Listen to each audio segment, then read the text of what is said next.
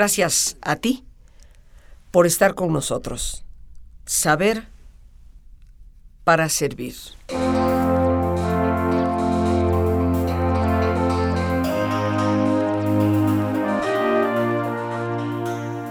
En una escuela de niños especiales que tenían en común padecer síndrome de Down, se organizó en primavera una jornada de Olimpiadas. Todos los alumnos participaban por lo menos de alguna competencia y varios en muchas de ellas. El fin de la tarde era en la pista central de la escuela, donde se correría delante de padres e invitados la carrera de los 100 metros lisos. Esta competencia tenía 10 corredores inscriptos que tenían entre 8 y 12 años de edad. El profesor de educación física los había reunido unos minutos antes y con buen criterio educativo les había dicho, jóvenes, a pesar de ser una carrera, a pesar de ser la más importante carrera de la tarde, lo que más importa es que cada uno de vosotros dé lo mejor de sí. No es realmente trascendente quién gane la carrera.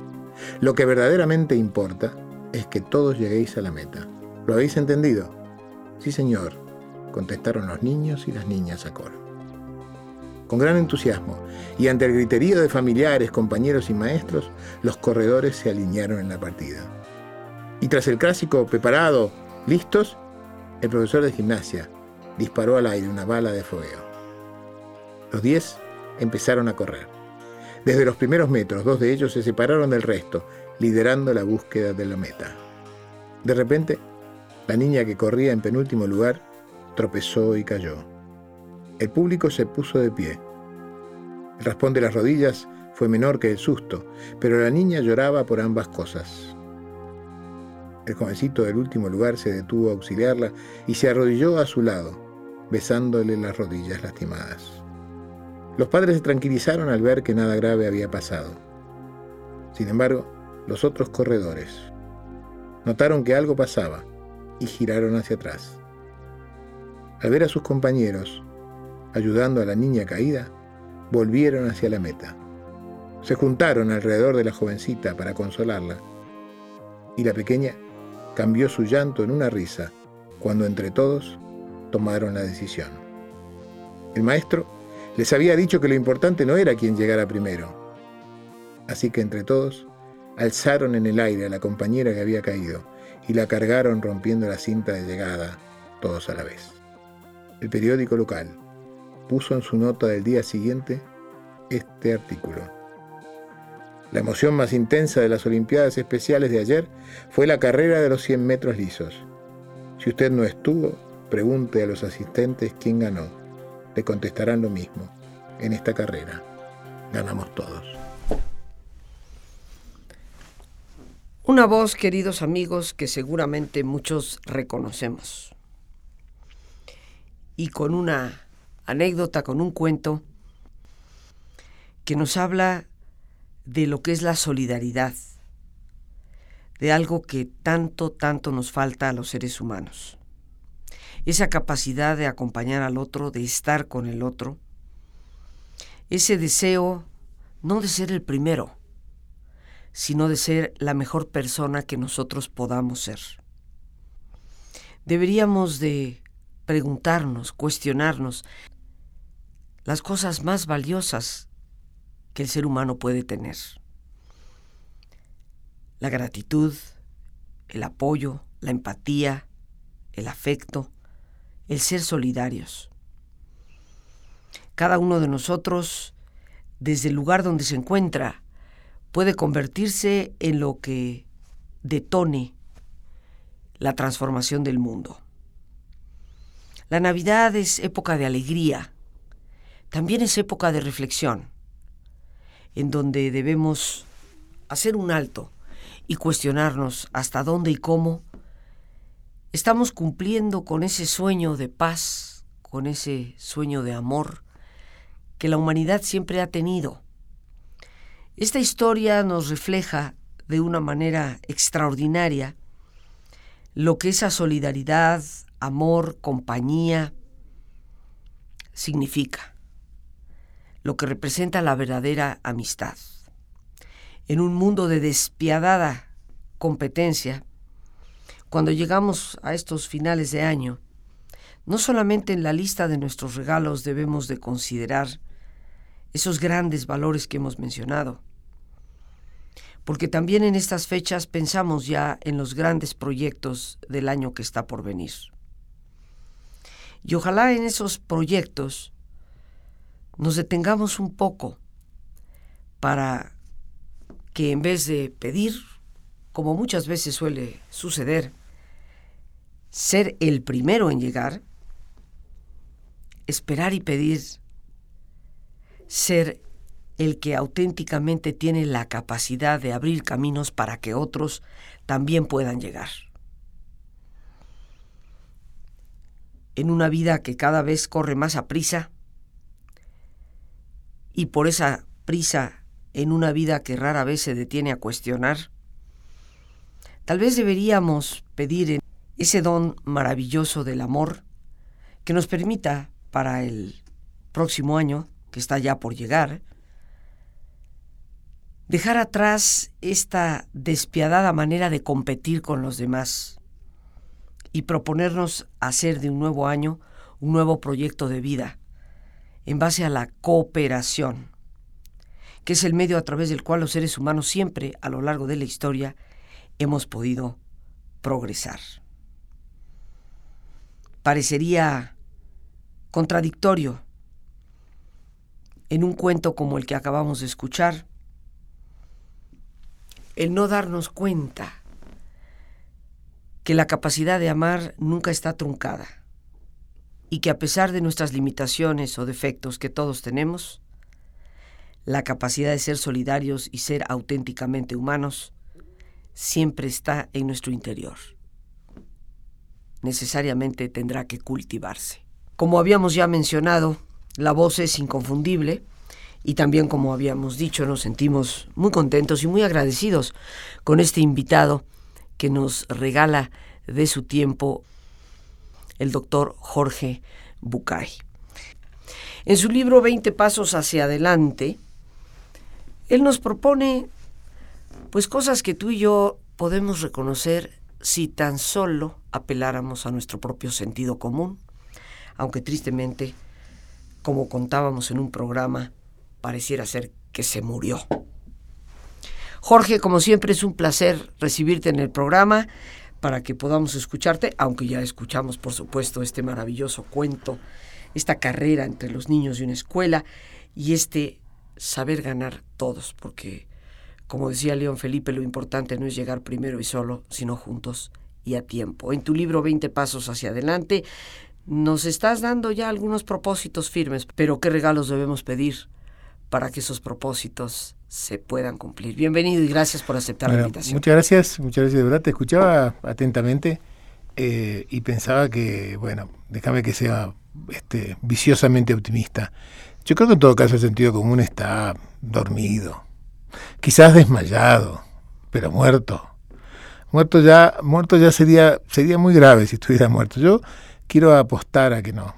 Quiero apostar de verdad a que eh, como se sabe, ¿no? En esta paradoja de que el sentido común este, no es muy común, ni tiene mucho sentido, en esta vida que llevamos, pero de todas maneras me parece que quizás esté, esté un poco abombado, ¿no? Un poco adormecido, pero, pero no creo que esté muerto, ¿eh? de verdad creo que no. Creo que el mundo se da cuenta de algunos improperios y de algunas sandeces que ha hecho. El mundo se da cuenta de algunos lugares a los cuales sus dirigentes los llevan este, casi ingenuamente y después la gente sabe, hoy todo el mundo sabe, ¿no? Todo el mundo sabe que, que no quiere guerras, todo el mundo sabe que no quiere violencia, todo el mundo sabe que no quiere delincuencia, todo el mundo sabe que quiere una vida más serena, más trascendente, más espiritual. Y me parece que esto tarde o temprano va a rendir sus frutos. Pero yo, como terapeuta, y lo digo este, con mucha humildad, y sé que es eh, un aspecto compartido por la mayoría de los terapeutas, los terapeutas sabemos que cuando una persona empieza a crecer, a desarrollarse, a evolucionar en el mejor sentido, su evolución nunca es lineal, nunca es lineal. Es más, cuando evoluciona linealmente siempre sospechamos ¿no? de qué va a pasar en el primer tropiezo. La buena evolución es tres pasos hacia adelante, dos hacia atrás. Tres hacia adelante, dos hacia atrás. Así se evoluciona. Se evoluciona avanzando y retrocediendo, avanzando y retrocediendo, con la única condición de que el avance sea mayor que el retroceso. Me parece que el mundo evoluciona igual. Tres pasos hacia adelante, dos hacia atrás, y así es la humanidad, y así avanzamos todos, y así avanza nuestra raza humana. Posiblemente estamos, desde hace cinco años o seis, en uno de estos retrocesos, en uno de estos dos pasos hacia atrás. Es muy probable. Y seguramente si uno se ocupara de ver a una persona nada más que en los dos pasos hacia atrás, pensaría que va hacia atrás, que retrocede. Pero no hay que engañarse, ¿no? Yo creo que es nada más que parte del proceso de vaivén de avanzar y retroceder, y que al mundo le pasa lo mismo y que a la sociedad y a la humanidad le pasa lo mismo, ¿no? Creo que, de verdad, quizás una de las cosas que, pudiéramos pensar en pedir, ya que, ya que me hace la propuesta de pedir, yo creo que una de las propuestas es eh, un poquito más de paciencia, ¿no? bastante inquietud, ¿no? Quiero decir, aquel, aquel viejo cuento tan gracioso de esta mujer que rezaba, porque, porque ella sabía que ella era muy impaciente, ¿no? Y entonces le pedía a Dios lo que, lo que a ella le faltaba. Y decía, Dios mío, Dios mío, te pido una sola cosa, dame paciencia, dame paciencia, paciencia. Dame paciencia, dámela, dámela, dámela, dámela, dámela ahora, ahora, ahora la quiero la paciencia. Contrariando este, su propio deseo, ¿no? Y creo que, bueno, la aceptación finalmente es eso, ¿no? Aceptación no es resignarse a que las cosas estén como estén, sino que significa pedir, perder la urgencia de querer aquellas cosas que todos deseamos. Yo creo que el sentido común, por supuesto, no está muerto. Lo mucho en lo que tenemos que volver a contar con él en esta vida que nos ofrece siempre posibilidades, porque al igual que tú, considero que el horizonte que siempre debemos conservar es el horizonte de la esperanza. En ese cuento maravilloso de los niños que juntos llegan a la meta, como decíamos, pedimos solidaridad, pedimos empatía, eh, pedimos el afecto, pedimos la capacidad de darnos y de dar. Y creo yo en lo personal, Jorge, que eh, pedir esto realmente para la Navidad, los grandes valores, es lo que va a hacer posible los grandes propósitos. Como reflexión, queridos amigos, y antes de irnos a nuestro ejercicio de relajamiento, habría que ver qué relación hay entre lo que estamos pidiendo esta Navidad y los propósitos que decimos tener para el año porque ciertamente que para cumplir con esos propósitos necesitamos de esos valores y de esas fortalezas. Tiempo de relajarnos y hacer silencio. Por favor, ponte cómodo y cierra tus ojos. Respira profundamente varias veces. Siente el entrar y el salir del aire en tu cuerpo. Imagina cómo al inhalar te llenas de energía que revitaliza y reconstruye. E imagina cómo al exhalar te vas liberando de todas las presiones y tensiones, dejando atrás todas las preocupaciones del día y entrando en un nivel de reposo y tranquilidad.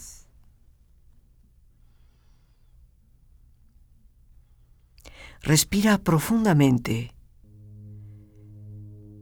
e imagina este intercambio en tu respiración por medio del cual te llenas de paz y te liberas de todo estrés.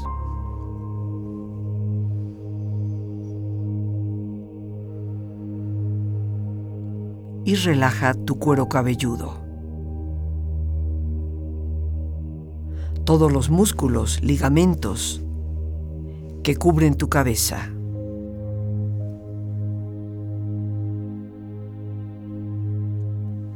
Relaja tu frente. Siente la piel, la vibración de la piel que cubre tu frente.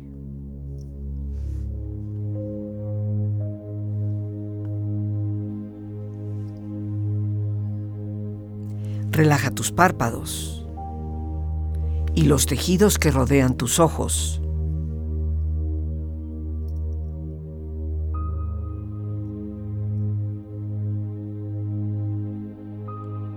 Relaja tus mejillas,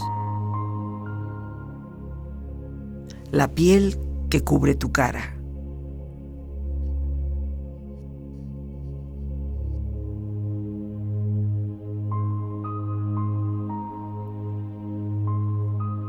Relaja tu cuello y tu garganta. Siente su flexibilidad, equilibrio, balance.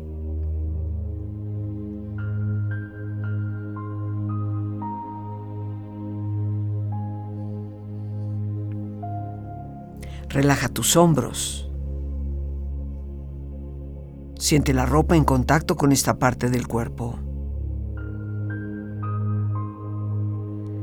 Relaja los músculos y ligamentos en el área de tus hombros y prolonga esta sensación hacia tus brazos y manos.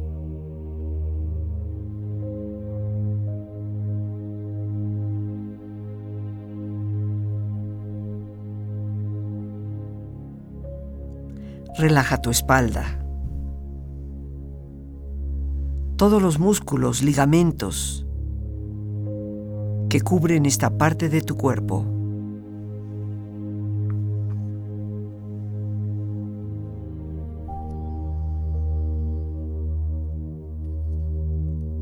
Concentra tu atención en tu pecho. Siente la piel, la vibración de la piel que cubre tu pecho.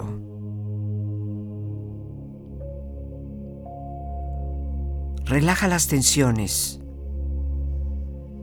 y pon a esta parte de tu cuerpo en un estado de relajación profunda.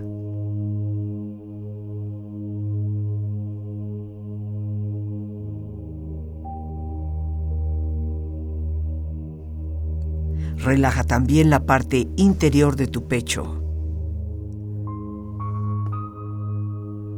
E imagina todos tus órganos, glándulas, tejidos y células funcionando rítmica y saludablemente.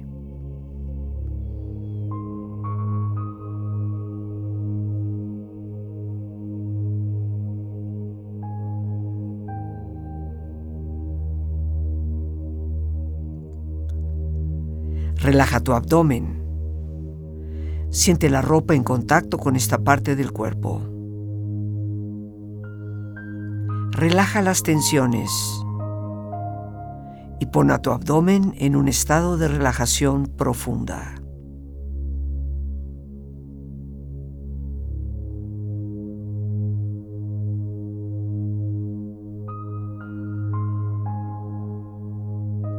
Relaja también la parte interior de tu abdomen. E imagina todos tus órganos, glándulas, tejidos y células funcionando rítmica y saludablemente.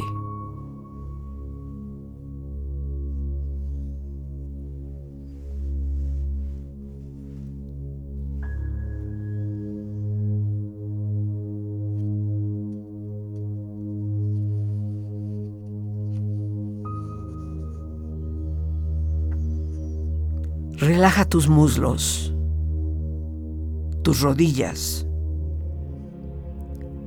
Siente la piel y la vibración de la piel que cubre estas partes de tu cuerpo.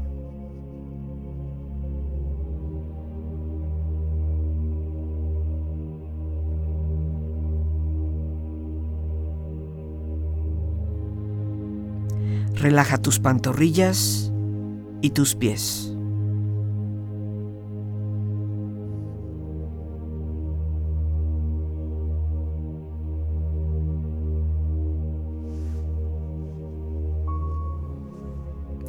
Con esta agradable sensación de relajamiento en tu cuerpo, proyecta en tu mente la imagen de un lugar ideal para el descanso. Imagina los colores, los sonidos, los aromas.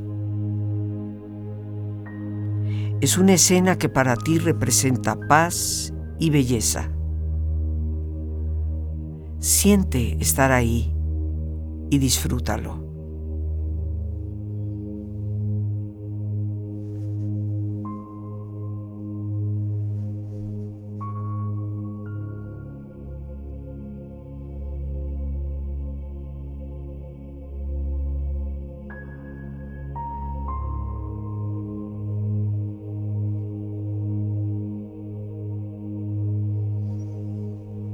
Afirmaciones positivas para tu beneficio.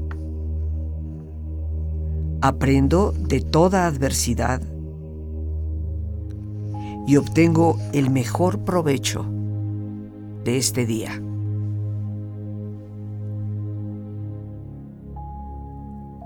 Y a todo es silencio y calma. Que llegue la paz a mi hogar.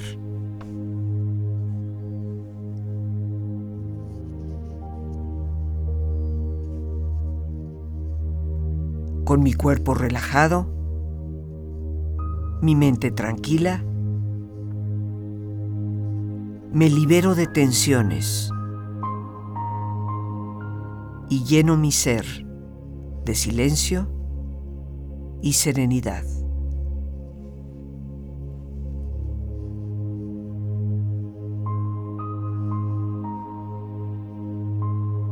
Vamos ahora a darnos ese espacio personal que podemos utilizar para retomar desde este día y de lo que en este día hemos vivido, la experiencia, el aprendizaje, la oportunidad.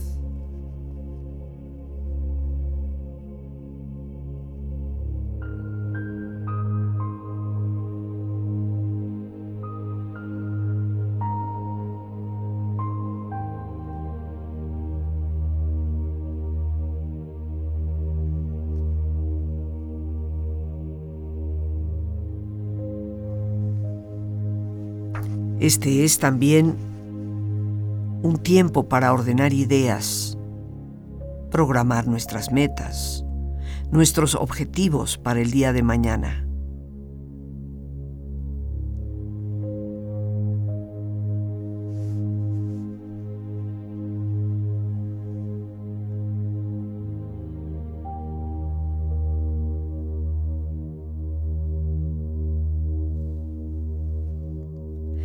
Para también dirigir desde el corazón palabras de agradecimiento por el día de hoy.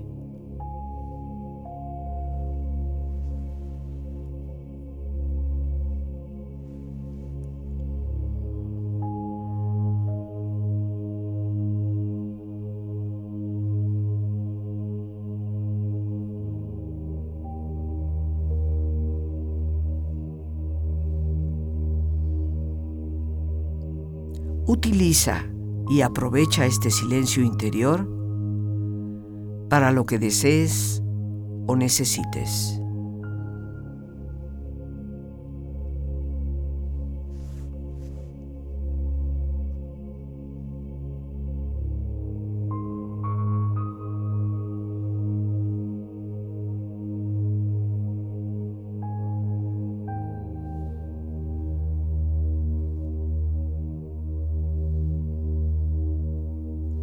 Respira profundamente.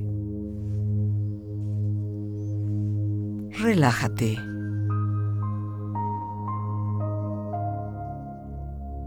Y con esta agradable sensación de descanso físico y mental, con esta experiencia de serenidad y paz, empieza lentamente a estirarte.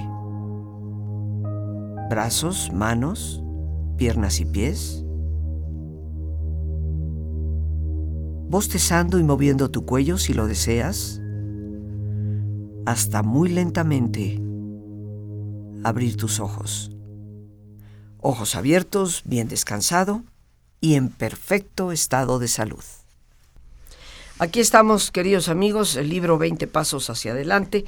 Este libro nos propones, como ya decía, algunas cosas que apelan a ese sentido común, lecciones que nos hacen recordar la voz de papá y de mamá. ¿Qué relación y qué pasos dentro de este libro, dentro de esta obra, conectas tú particularmente como importantes en esta época que estamos a punto? Contestar esa pregunta con sinceridad porque esos 20 pasos están ahí porque todos ellos han sido importantes para mí. Estos pasos no son pasos tomados al azar, son los pasos que yo hube de recorrer. Y están en el orden en que yo fui descubriendo su importancia. Están en el orden en que aparecieron en mi vida. Que no puede ser, no tiene por qué ser el orden en que aparecieron en la vida de otros, pero yo me di cuenta, primero que nada, que el camino empieza en conocerse.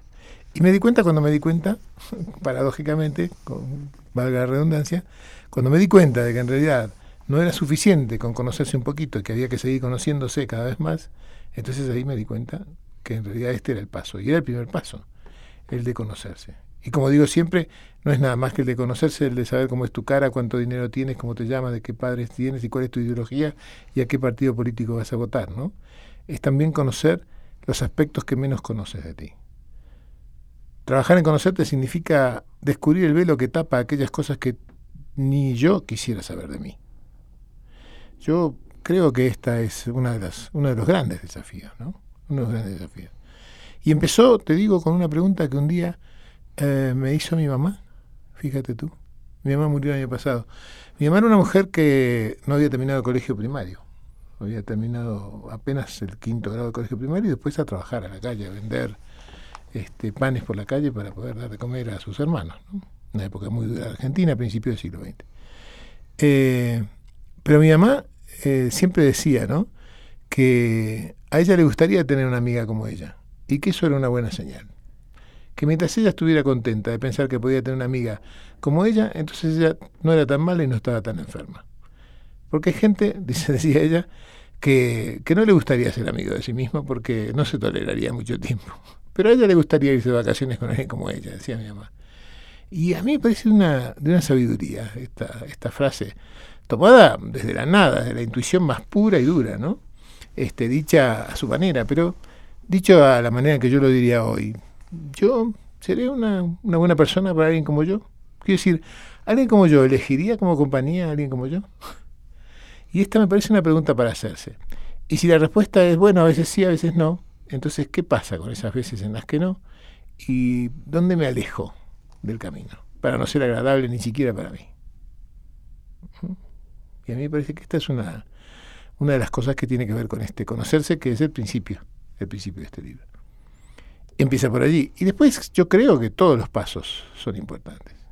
Tanto lo creo, tanto lo creo, que, que te propongo un desafío.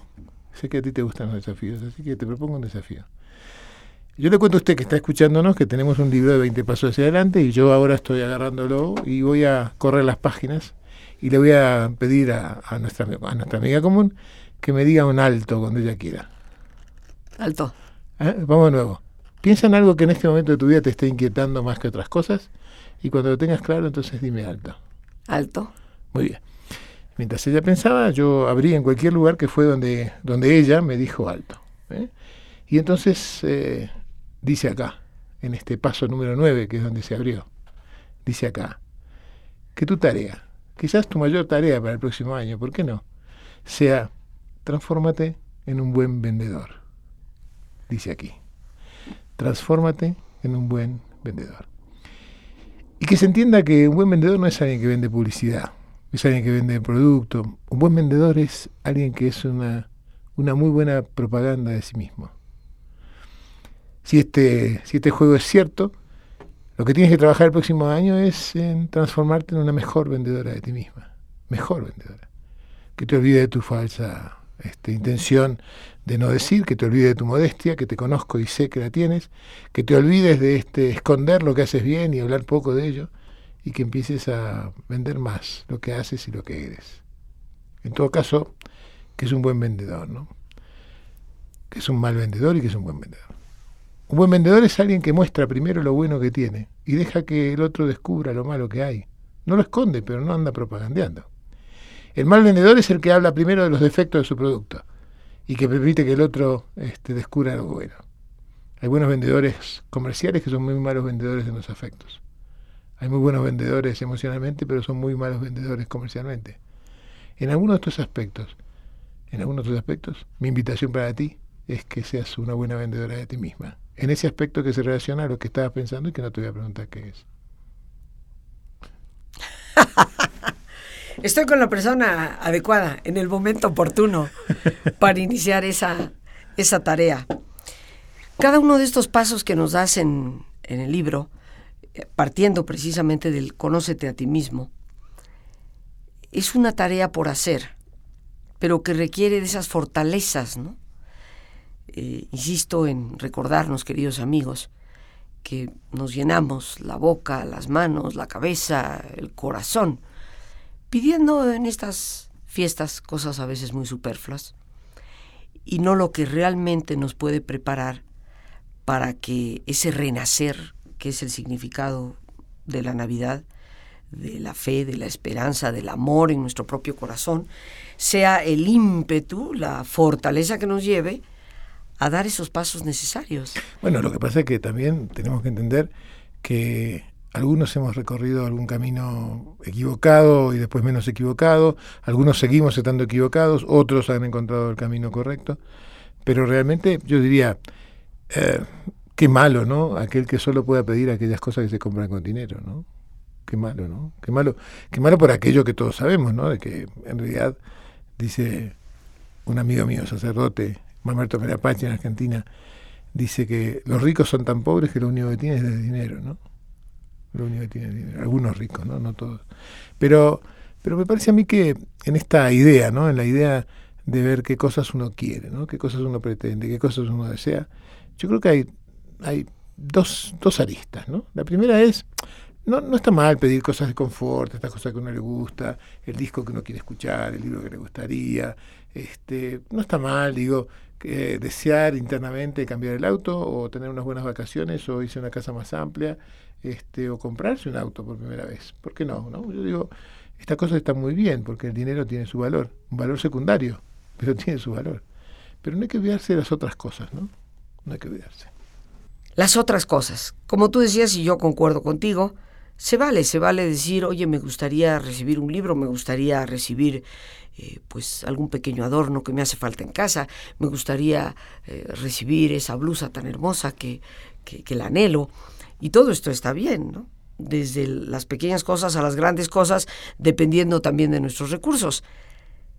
Pero tristemente, en esa enorme cantidad de lucecitas que brilla, parece que nos omnibulamos un poco nos deslumbramos un tanto y ya no recordamos poner en la lista lo que desde mi perspectiva son esos otros regalos que deberían de ocupar el primer sí, Y a veces relacionados con estos, ¿no? Conocí a un hombre increíble en Colombia, un escritor colombiano, y él me dijo algo que, que a mí me impactó mucho, porque nunca lo había escuchado. Me dijo es una idea colombiana que su abuelo siempre repetía. Su abuelo decía, cada vez que llegaba Navidad, su abuelo decía, yo para el año que viene no, no le voy a pedir a Dios que me dé comida y que me dé una, una buena cama donde dormir. Le voy a pedir que el año que viene, porque me parece más importante, en lugar de pedirle comida y cama, le voy a pedir que me dé hambre y sueño, que me parece más importante. Y a mí me impresionó, a mí me impresionó. Y, me parece que este sí que es un deseo poderoso, ¿no? El deseo de seguir deseando, el deseo de seguir soñando. Eh, yo, de verdad que hace, desde que yo escuché este comentario, siempre digo ¿no? que mi mayor deseo es este, que nunca deje yo de tener deseos, que nunca deje yo de soñar. ¿no? Ojalá pudiera cumplirse ese deseo. Ojalá pudiera yo seguir este, soñando y seguir enfrentándome con cómo la vida me sorprende cumpliendo algunos sueños y hasta sobrepasando algunos sueños. ¿no? Y hoy eh, siento que todo lo que me pasa supera el sueño que yo tenía. Entonces yo no podía llegar a pedir, porque si hubiera pedido me hubiera quedado corto con el pedido este. Y tengo también un, deseo para, para quien me escucha, para ustedes que me escuchan hoy al otro lado. Quizás un deseo raro. Yo, como terapeuta, estoy muy acostumbrado a escuchar los compromisos de propósitos que mis pacientes hacen respecto de hacer el año que viene lo que no pudieron hacer hasta acá, ¿no? Hacer este, el negocio que no pudieron, este, animarse con la chica que no se habían animado, este, hacer aquellas cosas que nunca se animó y que desean para el año que viene. Yo digo, está muy bien, ¿no? Está muy bien. Pero yo te propongo, a ti que me escuchas, un propósito nuevo. En lugar de desear hacer lo que no hiciste este año que termina, ¿por qué no revisas este año? Y encuentras qué hiciste bien. Debe haber algunas cosas que hiciste bien. Puede ser que no las encuentres a simple vista, pero busca, busca. Aunque sean detalles pequeños, busca las cosas que hiciste bien. Y te propongo que en tu lista de deseos pongas hacer otra vez aquellas cosas que hiciste bien. No hacer las cosas que nunca hiciste, nada más. Esas ni siquiera sabemos si eres capaz. Pero sí sabemos que eres capaz de hacer las que ya hiciste. Y estuvieron bien, a ver si te propones el año que empieza hacer una y otra vez las cosas que sabes que hiciste bien. Bueno, yo creo que eso es un consejo muy, muy sabio, ¿no? Porque dicen que la perfección solo se alcanza con la insistencia. Eh, tú cuentas en uno de tus cuentos en este disco sobre la perseverancia y la creatividad, ¿no? Que pueden ir siempre juntas y deben, creo yo, ir siempre juntas. Porque de nada te sirve ser perseverante si no tienes la creatividad para mejorar e ir corrigiendo sobre el camino, e ir vislumbrando nuevas posibilidades.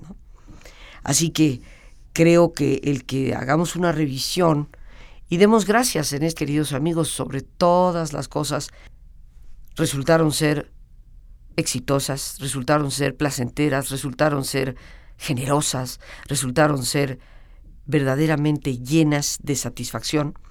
¿Qué fue lo que hicimos, como nos dice nuestro amigo e invitado este día, Jorge Bucay, para hacer más de lo bueno que ya hacemos? Y a partir de ahí vamos descubriendo cómo superarlo, pero por largo. y además, ¿por qué no? Aprender a mirar aquellas cosas que no salieron tan bien desde la óptica del aspecto bueno que tienen, ¿no? Porque de todo hay, ¿no? Y de todo se puede sacar una cosa buena, ¿no? Yo me quedé muy impactado la vez pasada cuando un sacerdote amigo me contaba de la plegaria de un pastor este, americano que un día volviendo a su casa lo asaltaron en la calle. Y entonces él llegó a su casa este, y escribió una oración a Dios, que se conoce desde entonces como la plegaria del asaltado. Está por ahí en internet, ¿eh? uno lo puede buscar así, plegaria del asaltado. Y es muy interesante, él dice, si me permites que te cuente, él dice, Dios mío, Hoy quiero agradecerte varias cosas. Camino hacia la casa, saliendo de la iglesia, he sido asaltado. Quiero agradecerte primero que no he sido lastimado de ninguna manera. Quiero agradecerte que se llevaron el dinero, que además de ser muy poco, no es lo de más valor que tengo en la vida. Quiero agradecerte, Dios mío, que no estaba con mi hija ni con mi esposa, se hubieran asustado mucho, realmente. Quiero agradecerte que ni él ni yo salimos lastimados esta vez. Pero sobre todo, Dios mío, por encima de todas las cosas, Quiero agradecerte haber sido el asaltado y no el ladrón. Yo creo que eso nos hace falta a todos, ¿no? Esa gratitud que aquí, queridos amigos, tanto mencionamos en este programa, y la gratitud de, a pesar de las adversidades y gracias a las adversidades, ver las oportunidades y reconocernos a nosotros mismos. Desde mi perspectiva, Jorge, eh, pues lo más impactante es dar las gracias por, porque en todo caso fui yo el asaltado y no fui yo el ladrón. Absolutamente. Con lo cual eh, se reitera de una forma muy, muy bella eh, cuán importantes son, son los valores, lo que eh, nunca realmente debemos de, de, perder. En el par de minutos que nos quedan, Jorge, de parte de todo mi auditorio, en el mío personal, yo estoy segura que todo el público te agradece esta deferencia que has tenido de obsequiarnos este tiempo. muchas gracias por la invitación y de verdad que sea el mejor año para ustedes. Con mucha gratitud para Jorge Bucay. Las gracias a Dios por este espacio que nos permite compartir y el más importante de todos, una vez más, gracias por tu paciencia al escucharme y por ayudarme siempre a crecer contigo. Que Dios te bendiga.